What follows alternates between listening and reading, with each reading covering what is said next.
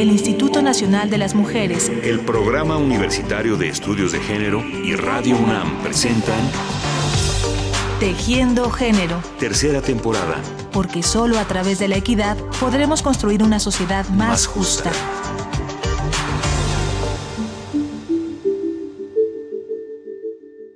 Entramos con mucha expectación al Instituto de Ciencias Nucleares de la UNAM, un edificio nuevo y moderno cerca de la Facultad de Ciencias. ¿Qué hacíamos ahí? Buscando. Departamento de Gravitación y Teoría de Campos, no. Suena fascinante, pero no es aquí. Departamento de Física de Altas Energías. Parece algo complicado y tampoco es aquí. Finalmente, después de cruzar pasillos y terrazas, llegamos. Comunicación de la ciencia. Es ahí donde queríamos llegar. Ahí está la oficina luminosa y acogedora de Gabriela Frías e iniciamos una interesante y muy amena charla. Mi nombre es Gabriela Frías. Yo ahora me dedico a ser la jefa de comunicación de la ciencia del Instituto de Ciencias Nucleares de la UNAM. Yo estudié matemáticas, literatura inglesa y filosofía de la ciencia, pero mi vocación realmente es unir todas esas cosas para hacer comunicación de la ciencia. Bueno, a mí siempre me gustó la literatura inglesa. Entonces, eh, en algún momento yo pensé que iba a estudiar literatura. Después decidí que quería hacer algo más, me emocionó mucho la ciencia, en particular las matemáticas. Y cuando estaba en la preparatoria no sabía muy bien qué, qué iba a estudiar, entonces decidí que quería hacer las dos.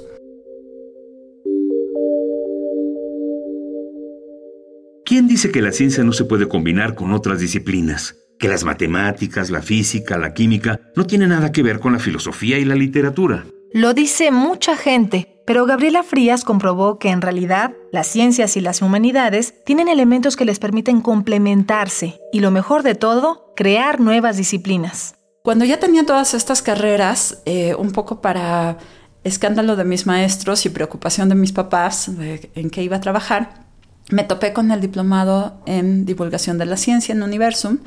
Lo tomé y me di cuenta que era eso. Era un espacio donde yo podía unir disciplinas muy diferentes que cabían perfectamente en las acciones de comunicación de la ciencia para hacer cosas en museos, para escribir, para hacer radio, varias cosas. Eh, después ya decidí especializarme en eso, entonces eh, estudié filosofía de la ciencia con especialización en comunicación de la ciencia y ahorita estoy a punto de terminar mi doctorado en el área.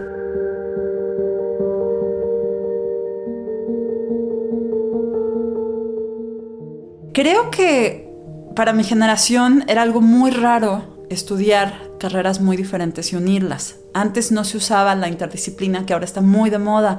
Ahora cuando yo llego a algún lugar y digo estudié esto y lo otro, me dicen qué maravilla, podemos hacer trabajos interdisciplinarios, puedes ir de aquí para allá. Pero aquella época no era tan fácil, querían obligarlo a uno a especializarse. Entonces yo me rebelé muy fuerte contra digamos, la institucionalización de la especialización y también contra el canon de, bueno, especialízate, decídete por una carrera y síguela hasta el final.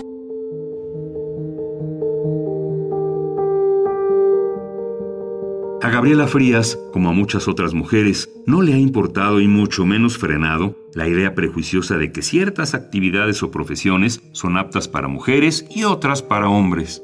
Todas estas teorías que a mí me parecen verdaderamente eh, fuera del lugar de que los hombres y las mujeres son mejores para una cosa o la otra, a mí me parecen absurdas. Yo creo que todas las carreras necesitan de una fuerte carga de trabajo, de mucha dedicación. Y, y sí, efectivamente, en la academia, cuando se avanza más, pues si, si una mujer está casada, tiene hijos, pues claramente va a dedicarse una gran parte de su tiempo a eso y la academia exige una dedicación completa que a lo mejor los hombres pueden tener más. Entonces ahí yo creo que deberían revisarse las políticas para que las mujeres eh, pudiéramos seguir sin tener como esta elección que, que se supone que ya no debería haber, pero sí hay.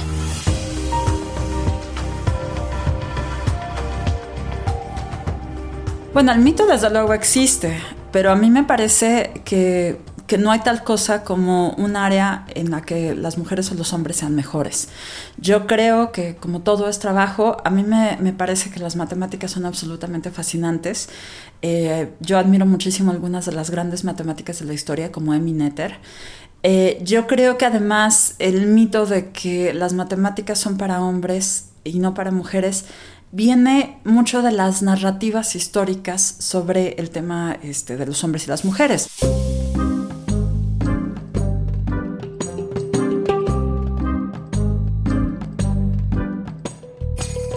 En un artículo publicado en el New York Times en 1953, Albert Einstein se refirió al trabajo de su colega Emmy Noether. En el reino del álgebra, en el que los mejores matemáticos han trabajado durante siglos, ella descubrió métodos que han probado su enorme importancia. La matemática pura es, a su manera, la poesía de las ideas lógicas. En este esfuerzo hacia la belleza lógica se descubren fórmulas espirituales necesarias para conseguir una penetración más profunda en las leyes de la naturaleza. Emineter, que fue una gran matemática a finales del siglo XIX, principios del XX, que además trabajaba con Albert Einstein, se ha quedado relegada en la historia como un personaje como medio gris, cuando era una mujer espectacular. Pero en aquella época no les parecía bien que una mujer estudiara matemáticas. Era mucho mejor matemática que Einstein, de hecho resolvía parte de las ecuaciones que se necesitaban para la relatividad, y sin embargo este, la gente de la época no la reconocía por ser mujer, porque además era judía, porque ah, este, como si, si los hombres tuvieran que ser muy guapos para ser matemáticos, la criticaban a ella porque no les parecía guapa. O sea, una serie de estereotipos que estaban eh, sobre las mujeres y eso hacía que las mujeres que hicieron grandes cosas en ciencia se quedaran un poco este, escondidas en el rincón de las narrativas históricas. A mí me parece absurdísimo eso. Y lo mismo en la parte de letras. Yo, tuve varios queridísimos maestros que me enseñaban a Shakespeare con lágrimas en los ojos por, la emoción que les causaba la literatura.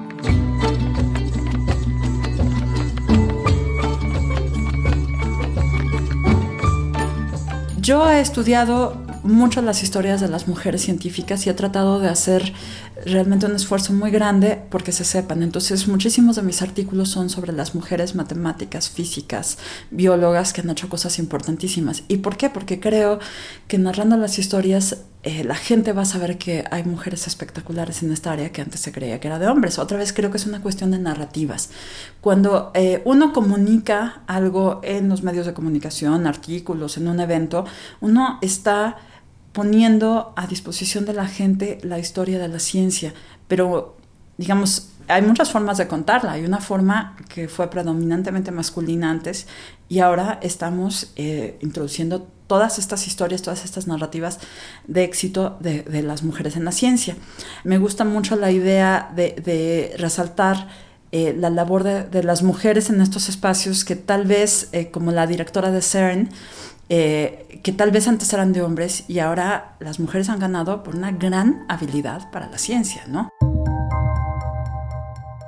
Es un gran honor y una gran responsabilidad para mí ser la próxima directora general del CERN, tras 15 descollantes predecesores. Fabiola Gianotti, física italiana y la primera mujer que dirigirá a partir de enero de 2016 la Organización Europea para la Investigación Nuclear, mejor conocida por las siglas CERN. El Centro Europeo para la Investigación Nuclear es un laboratorio muy importante que está en la frontera entre Ginebra y, eh, digo, entre Suiza y eh, Francia. Y ahí se encuentra el experimento más importante y más grande del mundo en física. Es el experimento más, más importante de nuestra época probablemente.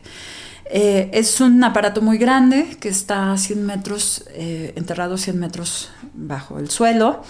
Y en ese experimento se está tratando de averiguar cómo fue el inicio de nuestro universo, cómo fue el Big Bang y de qué estamos hechos, los ladrillos fundamentales que componen todo lo que conocemos. Eh, lo que es muy impresionante es que otra vez se había pensado que la física era una disciplina de hombres y la directora de CERN es una mujer. Y eso es realmente muy impresionante. Cuando yo estuve ahí, este, me parece que sí había una mayor cantidad de hombres, pero había unas mujeres espectaculares que eran las jefas de varios de los experimentos. Y muy padre, porque algunas de ellas, eh, para trabajar en sus experimentos, se tienen que colgar de arneses como si, fueran a escalar una montaña y están trabajando colgadas o están este, dirigiendo eh, las excavadoras o están dirigiendo la electrónica.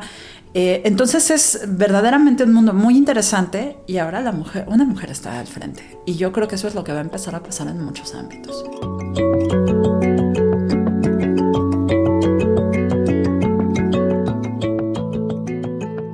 Yo creo que, eh, bueno, en la generación de mi mamá, las mujeres tuvieron que empujar muy duro para poder eh, tener espacios en la academia y bueno, fueron esta generación en la que querían ser al mismo tiempo madres y esposas muy tradicionales, pero también querían ser estas mujeres que tenían un, espacio en la academia. Creo que nos heredaron, a, a mi generación y a las siguientes, nos heredaron esta fuerza, este empuje mi mamá, desde que yo era muy, muy pequeña, me dijo, tú tienes que tener una carrera, tú tienes que tener tu dinero y tú puedes hacer lo que, lo que quieras. Entonces, nosotras eh, llegamos con un ímpetu ya muy fuerte, sabiendo que queríamos ser profesionistas y profesionistas, que tuviéramos éxito en nuestros ámbitos. Y hemos, yo creo que combinado las cuestiones de pareja, familia, carrera de un modo diferente a nuestras madres, de un modo tal vez menos convencional en varios ámbitos y yo siento que un poco eh, menos, eh, para mi gusto, con menos angustia, porque ya nos dimos cuenta que tenemos que buscar diferentes soluciones y ya no hay una solución para el problema, ¿no?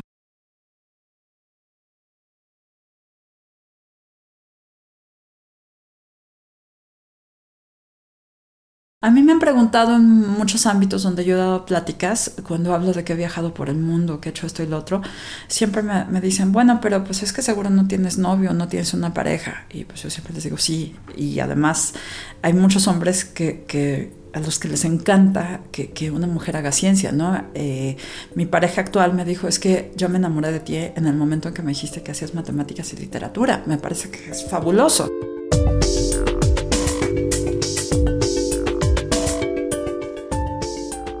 Al charlar con la maestra Gabriela Frías se puede percibir su fascinación por haber encontrado una actividad que le permitiera combinar sus dos grandes pasiones, la ciencia y la literatura. Además, con su trabajo, ha alcanzado muchos logros y a través de él ha demostrado que existen múltiples posibilidades de ser mujer y de hacer ciencia. Nosotros hemos trabajado, bueno, mi equipo en general, para hacer comunicación de la ciencia que no esté dirigida a un solo género. Y entonces, eh, mucho para, trabajar sobre eso, hemos hecho algunas eh, cosas dirigidas específicamente para chicas, especialmente para comentarles que eh, los roles eh, de género, digamos, darles roles positivos de género. Entonces hemos impulsado muchos proyectos, tenemos un, programa de equidad de género para impulsar el que las chicas sepan que la ciencia puede ser una lección para ellas, que no es una cosa de hombres.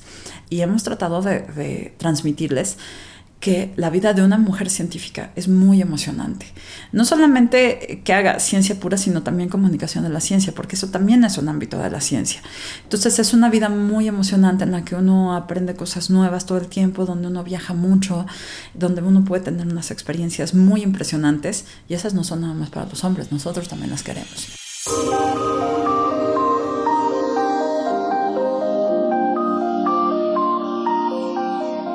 Muchas gracias a Gabriela Frías por esta conversación y por habernos demostrado que la matemática, la filosofía, la literatura y la ciencia toda son parte de una pasión por la vida que tiene diversos rostros. Y a ustedes, amigas y amigos, muchas gracias por su atención y hasta la próxima. Hasta la próxima.